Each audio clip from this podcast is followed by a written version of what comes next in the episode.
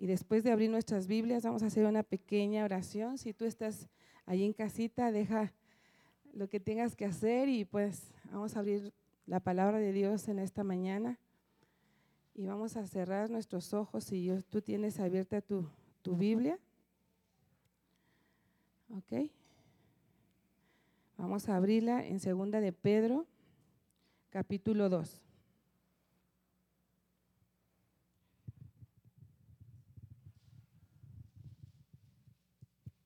¿Ok? Y vamos a hacer un, vamos a leer en el versículo 15 y 16. Amén.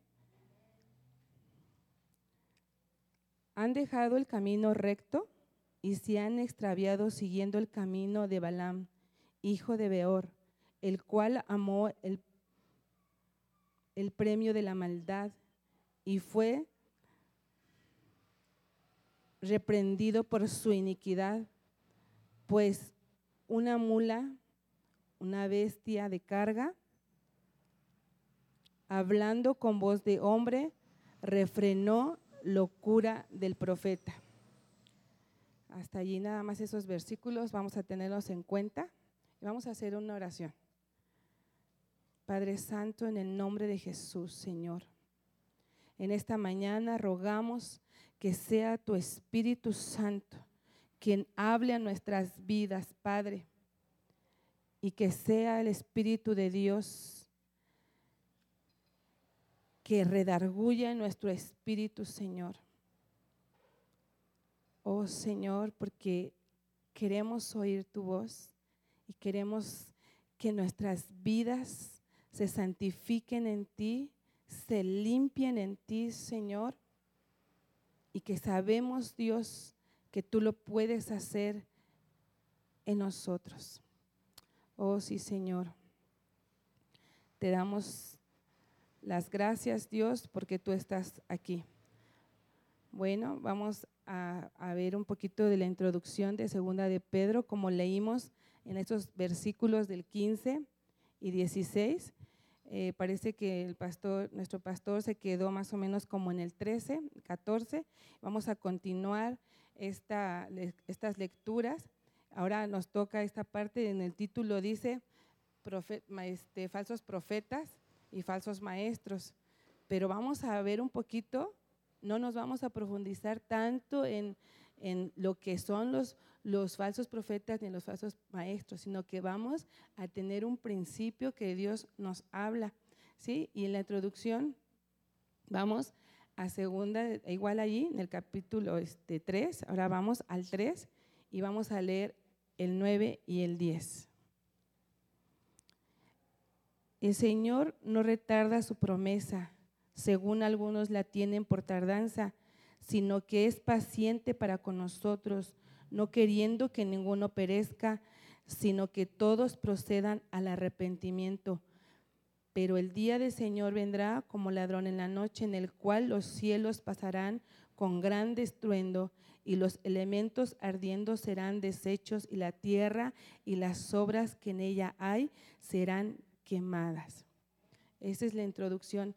Esta carta, vamos a allí en el capítulo 3, versículo 1, y dice, amados, esta es la segunda carta que les escribo y ambas, ¿sí?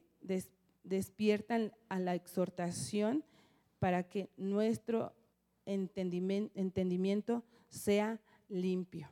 Y esta carta, la segunda, se escribió más o menos, o las dos, pero primero fue la primera y después fue la segunda. Entonces, se escribió más o menos como en el año 64 después de Cristo. Y parece ser que Pedro estaba en Roma y la escribió a la iglesia, a la iglesia. No fueron los impíos, no fueron los que no tenían a Cristo. Era a la iglesia que ya estaba redimida por la sangre de Cristo por el amor de Jesús, ya tenían la salvación y parece ser que Pedro estaba en Roma y la mandó hacia Grecia. Entonces, esa es un poquito la introducción. ¿Por qué escribió esta carta? Por lo que dice en el capítulo 3, versículo 9 y 10, que dice que viene pronto el Señor.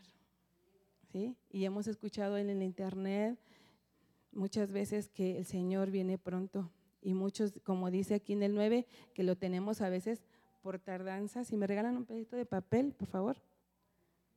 Entonces, dice que a veces nosotros, la iglesia lo tiene por tardanza el Señor Jesús. Y entonces, pues hacemos y deshacemos de nosotros, como dirigiera mi mamá, le damos vuelo a la hilacha. Entonces, vamos a leer lo que son los falsos profetas y los falsos maestros. ¿Ok? Vamos al,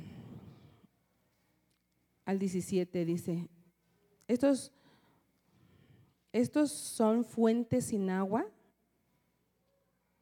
y nubes empujadas por la tormenta, por las cuales las más, porque sean más densas de oscuridad, están reservadas para siempre. 18. Pues hablando palabras infladas y vanas, seducen con compicencias de la carne y de soluciones a los que verdaderamente habían huido de los que vivían en el error. Entonces, estas personas, hermano, son aquellas que ya conocían del Señor Jesús y se volvieron a otros dioses tal vez, tal vez a otras creencias, tal vez a otra religión, a otro tipo de fe. Entonces, a esto la introducción de esta carta se le llama apostasía. Entonces, la apostasía se refiere a que a veces nosotros como iglesia de Cristo, nosotros, ¿eh? a veces, equivocadamente, renunciamos a nuestra fe, renunciamos a creerle a Dios, renunciamos y abandonamos lo que Dios nos ha prometido. Entonces, ¿quiénes son los falsos profetas? ¿Y quiénes son los falsos maestros? Por allí en internet a veces nosotros criticamos y le damos para abajo, ¿verdad? Y se nos hace muy fácil darle para abajo a la persona que está predicando, sin saber que nosotros podemos caer en la apostasía nosotros. Entonces, dice en primera de Timoteo, que dice que, le dice Pablo a Timoteo, pero ten cuidado de ti mismo, de lo que tú enseñas a los otros, porque aquí claramente dice que ellos son como nubes que van así, pero que cree que se van y no tienen ni siquiera agua. Dice en, otro versículo, creo que lo leímos aquí también, dice que, que son como fuentes, pero están secas. Están secas. Entonces nosotros, ¿qué nos corresponde? ¿Criticarlos y darle para abajo el like? Yo creo que no, hermanos. Hoy el Espíritu de Dios nos habla y nos dice que nosotros podíamos ser esos falsos profetas, esos falsos maestros. Somos a veces las fuentes que no tienen agua. En Jeremías habla y dice que parecemos cisternas quebradas, que por ahí se sale toda el agua. Recibimos y recibimos y recibimos del Señor, pero nuestra cisterna está como quebradiza y se empieza a salir el agua y entonces ya no somos buenos maestros y ya no somos buenos profetas. ¿Ok? Vamos, entonces ellos se han desviado, ¿sí? Dice, porque en la parte última del 18 dice, y habían huido de los que vivían en el error. O sea, que ellos sí sabían que otros hablaban de, de los hermanos. Por ejemplo, yo creo que de Pedro lo criticaban. Ay, pues tú qué me vas a enseñar si tú eres un pescador, tú no tienes escuela. Entonces dice que ellos se dieron cuenta y empezaron a huir de ellos pero ellos mismos empezaron a criticar y a juzgar. Y dice en Mateo capítulo 7, dice, no juzgues para no ser juzgados. Porque es muy fácil ver el error del otro, como dice la palabra también en Mateo igual 7, dice que podemos ver la paja del otro, pero no sabemos que tenemos aquí una viga bien puesta y eso no nos deja ver mi error. Entonces, esa parte. El 19 dice, les prometen libertad y son ellos mismos esclavos de la corrupción, porque él es porque el que es vencido por el por alguno es hecho esclavo del que lo venció. Entonces, ellos habían prometido mucho, mucho habían prometido, pero ellos mismos eran esclavos de sus pecados, esclavos de su iniquidad. Entonces, podían, pues decir, es muy fácil decir, pero con los hechos es otra cosa. Porque nosotros tenemos que ser, como dice Pablo, las cartas abiertas. Tenemos que ser unas cartas abiertas de testimonio vivo de que Jesús está en nosotros. Porque no estamos hablando de, este, de los de afuera. Porque dice también, en otra carta dice, porque pareciere que todavía estás como los de afuera, como los impíos, como los gentiles, como en otro tiempo éramos. Y sin embargo, hay iniquidad, que es lo que leímos al principio en el versículo, versículo 15 y 16. Hay iniquidad porque Balaam conocía un poco de Dios.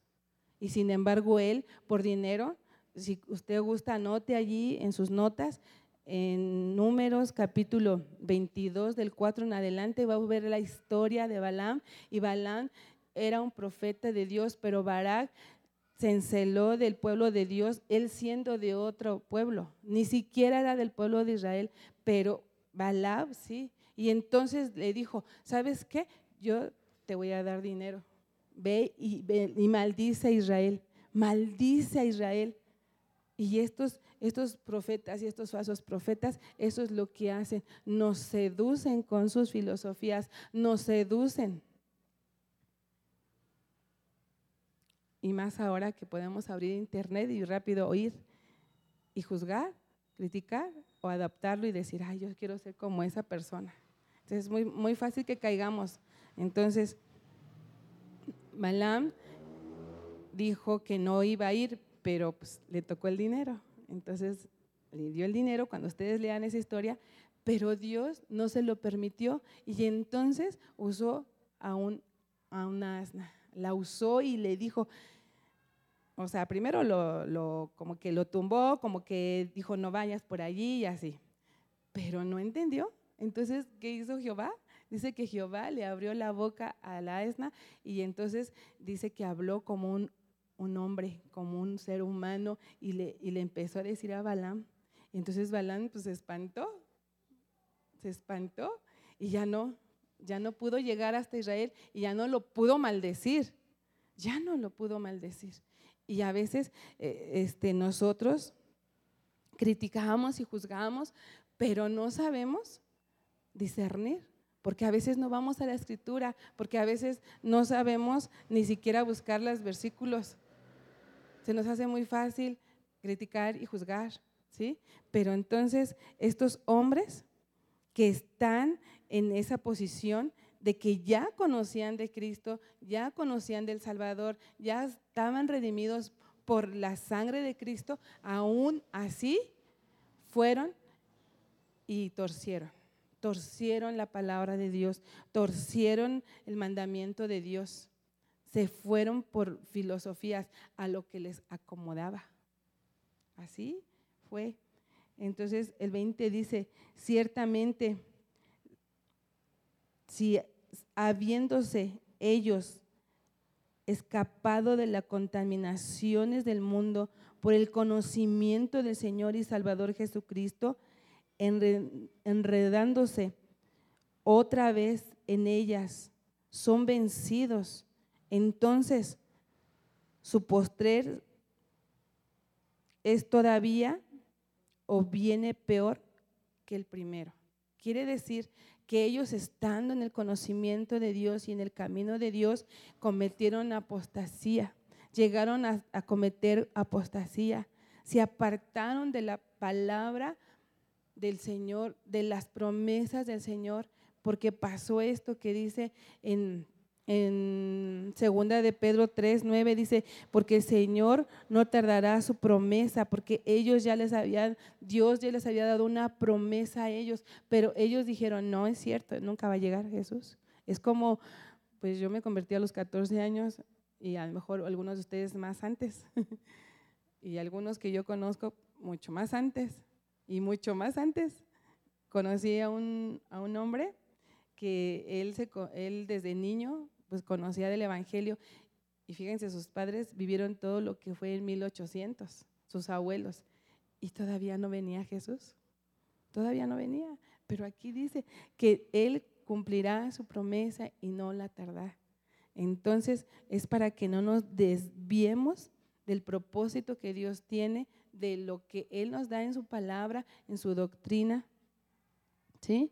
dice el 21, porque, por ejemplo, ellos pues tienen, ellos primero este, aceptaron a Jesús y pudieron y, recibieron la salvación, pero después fueron víctimas porque se desvaneció su corazón. Cuando se desvanece el corazón, tomamos de aquí, tomamos de allá y, a lo mejor no creo y a lo mejor sí creo, ah, no, pero este está mal. Y empezamos, empezamos a ver y entonces nuestros corazones empiezan a desvanecer y después nos hacemos víctimas porque ellos también fueron víctimas porque ellos ya se habían apartado de esa maldad, pero volvieron a caer volvieron a caer y entonces se convirtieron en víctimas. Y en el 19 después se convirtieron en expertos en maldad. ¿Por qué? Porque estaban en sus pensamientos, pero después bajó a su corazón.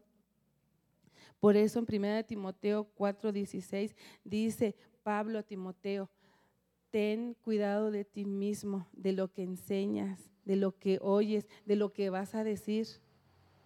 Y no porque uno esté aquí enfrente, porque ustedes son hijos de Dios, son discípulos de Dios, somos. Entonces podemos predicar en la calle, podemos predicar en el trabajo, en donde nos movamos, pero tenemos que ser verdaderos. ¿Con qué? Con nuestro testimonio. Porque a veces hay personas que nos ganan más en el conocimiento y a veces no tenemos tanto conocimiento, pues entonces escudriñale, hermano, escudriñale, como dicen, pues macheteale, Macheteale la palabra de Dios. ¿Para qué? Para que tengas ese conocimiento. Pero si a veces no tenemos ese conocimiento, dice, dice Pablo, porque somos cartas abiertas. El testimonio es lo que cuenta. Es más válido el testimonio. Entonces, estos hombres se hicieron expertos en la maldad. Por eso el Espíritu de Dios hoy nos dice que salgamos de allí, que corramos, que corramos, que huyemos y que seamos esas cartas, que seamos ese testimonio, porque un ciego no puede guiar a otro ciego, lo decía el Evangelio de Lucas, el capítulo 6. No puedes un ciego, pero bueno, yo también me pregunto y digo, ahí en el metro hay tantos cieguitos y se van guiando, ¿verdad? ¿Por qué? Porque ellos ya tienen otro sentido, su oído y su olfato. Se despierta muy rápido. Si tú pierdes el oído, puedes ver más o no sé, pero se despierta más más un sentido que el otro cuando pierdes uno.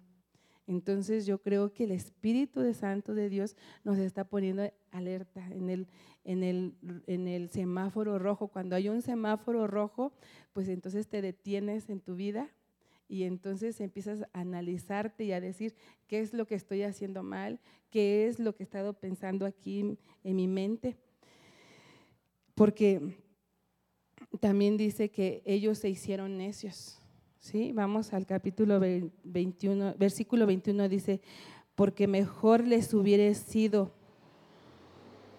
no haber conocido el camino de justicia que después de haberlo conocido volverse atrás del santo mandamiento que les fue dado. Imagínense el peligro que corremos nosotros, porque dice que en la casa del jabonero el que no cae resbala. Entonces tenemos que ir a Dios todos los días, todos los días, porque dice también que cada día tiene su propio mal, su propio afán. Entonces, si cada día tiene su propio afán, entonces, ¿por qué nosotros no vamos a la palabra de Dios cada día y le pedimos a Dios, ayúdame? Ayúdame, sostén mi vida. Porque estos hombres se hicieron necios. Y Romanos este, 1, del 21 y 22 dice que Él los entregó a sus mismas concupiscencias. Imagínense porque realmente es tremenda cosa estar en manos de un Dios vivo. y puedo, podemos ir allí si gusta. Vamos a Hebreos 10. Y alguien que me lo lea para que no se duerma o que siente que se está durmiendo, pues lo lea. ¿Verdad? Porque si no, nos va a agarrar aquí la noche. Entonces, este, pues vamos a Hebreos. El que lo tenga, rapidito me lo lee, por favor. Ah, hermano, léalo todo el capítulo, es cierto, para que se despierte. Es 26 y 27. Amén. Y ya casi llego.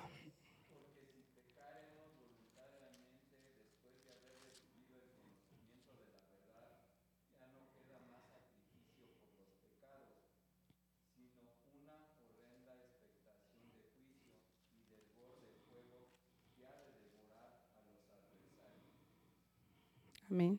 Entonces, por eso necesitamos arrepentirnos, hermano.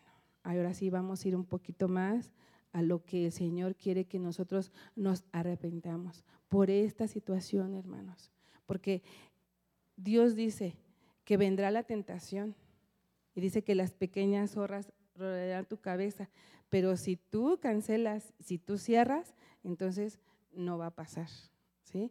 Porque Jesús dijo que fue tentado en todo y para todo, pero él no pecó. Entonces, cuando nosotros estamos en, manos de Dios vivo, como acaba de leer el hermano, nosotros entonces estamos seguros de que Él nos va a cuidar, ¿sí? Pero si nosotros deliberadamente pecamos, pecamos, cualquiera que sea el pecado, pecamos, ya estamos conscientes de lo que estamos haciendo, hermano. Y entonces ahí vendrá juicio de parte de Dios, como dice en acá en donde estamos en segunda de Pedro, de los primeros versículos, en el capítulo 2, pero en los primeros versículos, dice que a nosotros no nos corresponde el juzgar a aquellos falsos maestros, no nos corresponde juzgar a aquellos que son falsos profetas. A nosotros no nos toca juzgar a nadie. Por eso dice Mateo que no juzgues para no ser juzgado. A nosotros nos toca corresponder a Dios en lo que, si Dios nos dice hoy, estás mal, Lilia, ah, estás mal, entonces ponerme a cuentas con Dios, porque aquí dice que pecamos voluntariamente después de haber recibido el conocimiento de la verdad y ya no queda más sacrificio por los pecados, imagínense. Imagínense. Y en, segunda de Pedro, en los primeros versículos dice que tendrán un severo castigo de parte de Dios. Es como cuando Noé dice que hizo el arca y nada más tuvieron ocho, ocho personas. Y todos los demás, y aún niños, bestias y todo lo demás, se ahogaron. ¿Por qué? Porque fue un juicio de Dios. Y no nos debemos alegrar de los juicios de Dios, sino al contrario, orar por esas personas, porque nosotros ya tenemos el conocimiento, pero las otras personas no lo tienen. Pero aquí en, en, segunda de Pedro, capítulo 2, de estos versículos últimos, está hablando a su iglesia. Está hablando a nosotros. Nosotros somos la iglesia, no las cuatro paredes. Nosotros somos la iglesia. Dice que Él es la cabeza y nosotros somos el cuerpo de Cristo y por lo tanto pasamos a ser la iglesia de Cristo. Y por como tal nos está limpiando, nos está ataviando, porque bueno, el tema de hoy se llama iniquidad y la iniquidad nos va a llevar algo opuesto opuesto a la obediencia, opuesto, aunque nosotros no queramos, porque dice Pablo, y lo que no quiero hacer, eso hago. Está en, en, segunda de Corintios, capítulo 7. Y yo quiero hacer esto, pero no lo hago. Y cuando menos lo pienso, ya estoy pecando. Es una lucha de poder, porque tenemos espíritu, alma y cuerpo. Entonces el espíritu está presto, está presto para la oración, está presto para la palabra, está presto para oír la palabra y nuestra alma está, este, sedienta del Espíritu de Dios, pero nuestra carne ahí empieza a empobrecerse si nosotros no buscamos de Dios, si nosotros no continuamos leyendo nuestra palabra. Gracias a Dios que tenemos donde grabarla y cuando usted no tenga una Biblia o como yo que luego no veo, bueno, pues entonces escucho, escucho, oigo la repetición y entonces el Espíritu de Dios empieza a ayudarme a limpiarme de esa parte, ¿sí? Entonces, sí es necesario que nosotros traigamos un arrepentimiento a nuestras vidas, porque otra vez vamos allí a primera de, no, a segunda de Pedro, capítulo 3.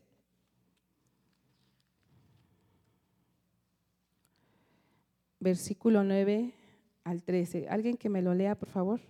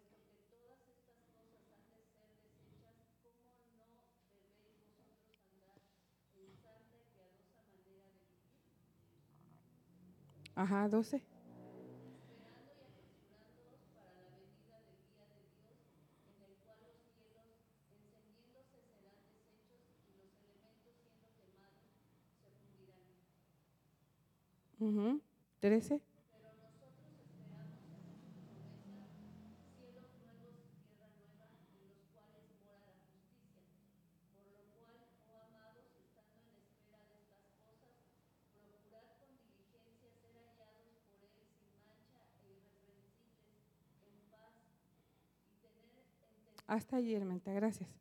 Ok, entonces, de estos versículos, hermano, del 11 al 13, habla de que va a estar ese día terrible, ¿sí? Va a estar terrible porque entonces vendrá, dice el Señor, vendrá y traerá el juicio. Y dice que los cielos y la tierra serán testigos de lo que está pasando. Muchos dicen que podría ser una bomba atómica diez veces más que la que fue de Hiroshima podría ser eso. Pero es el poder de Dios, porque viene el juicio de Dios. Y no lo digo para que se temoricen, no tengan miedo. No, si sí, mejor me voy a arrepentir.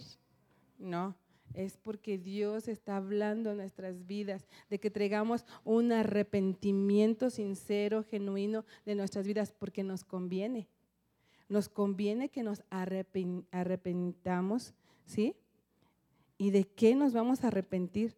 De la iniquidad, que está desde los versículos 15 y 16, porque el profeta Balaam tenía iniquidad y iniquidad no es igual a pecado, la iniquidad está en la iglesia de Cristo, en los redimidos comprados con la sangre de Cristo. Está la iniquidad. La iniquidad quiere decir que conociendo la palabra de Dios como estos falsos maestros y como estos falsos profetas, entonces nos volvemos inicuos. traemos iniquidad. Esa iniquidad quiere decir que aún conociendo de la verdad, nosotros torcimos la imagen que Cristo nos dio. Torcimos. Entonces, la iniquidad existe de generación a generación y me gustaría que fuéramos allí.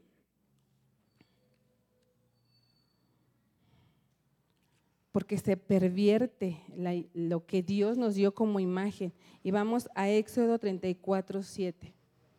Amén. A Éxodo 34, 7.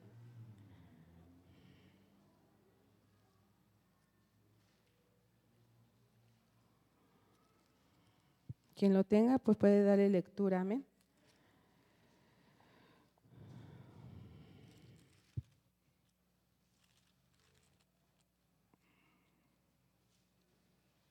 Éxodo 34, 7.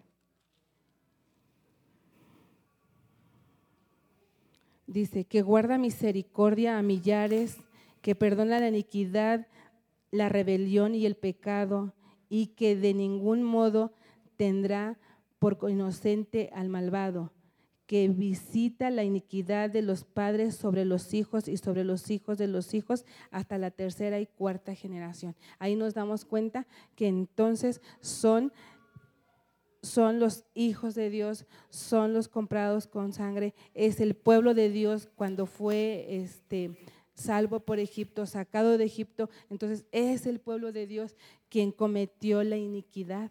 Y por eso dice que Dios visita a, a las generaciones hasta la tercera y cuarta generación. No sé si han escuchado ustedes que a veces decimos, es que las maldiciones generacionales de, de nuestros pasados, nuestros abuelos, nuestros padres y ahora nosotros y luego nosotros a nuestros hijos. Entonces se hereda la iniquidad. La iniquidad está allí, pero ¿qué vamos a hacer con esa iniquidad? Entonces, por eso estos falsos profetas se desviaron porque dijeron, no, no, no, no, no, espérate, nosotros queremos seguir viviendo como estamos. Y ellos mismos se fueron a concupiscencias, como si fueran adolescentes, rebeldes, sin causa. Se fueron aún conociendo de la palabra de Dios y enseñaban eso también. ¿Y cuántas cosas hemos escuchado? Que líderes fornican, que líderes adulteran, que líderes dice el Señor que el, eh, Jesús dijo, porque si tú ya en tu corazón y con tu sola mirada codicias a una mujer, ya estás adulterando. ¿Por qué? Porque la iniquidad se tiene aquí en el pensamiento y muchas veces, hermanos, muchas de las veces no se se confiesa el pecado, no se confiesa la iniquidad. ¿Por qué? Porque como no lo actué y como no lo ejercí, como no lo, lo eh, ejecuté, ese pecado, bueno, esa maldad que hubo en mi pensamiento, ah, pues no pasa nada, porque ahí se quedó. Pero es iniquidad. Y la iniquidad no puede estar dentro de la casa de Dios. ¿Por qué? Porque esa iniquidad dice que la llevamos a la casa como un anatema y entonces nuestros hijos se quedarán con esa anatema y luego nuestros nietos y luego nuestros bisnietos. Entonces, por eso es necesario que nosotros no permitamos llegar a ser falsos maestros o falsos profetas, sino que tengamos la decisión la firmeza en el Señor Jesús de quitar esa iniquidad, de quitar y de romper esa iniquidad. Vamos a Isaías 59, 1 y 2.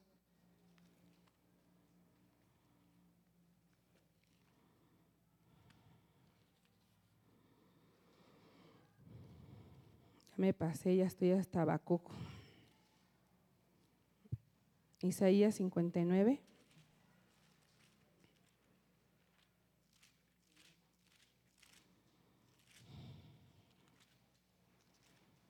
¿Ya no quieren leer, hermanitos? no se me duerma. Ya vamos a acabar. ¿Mande? Ok, adelante.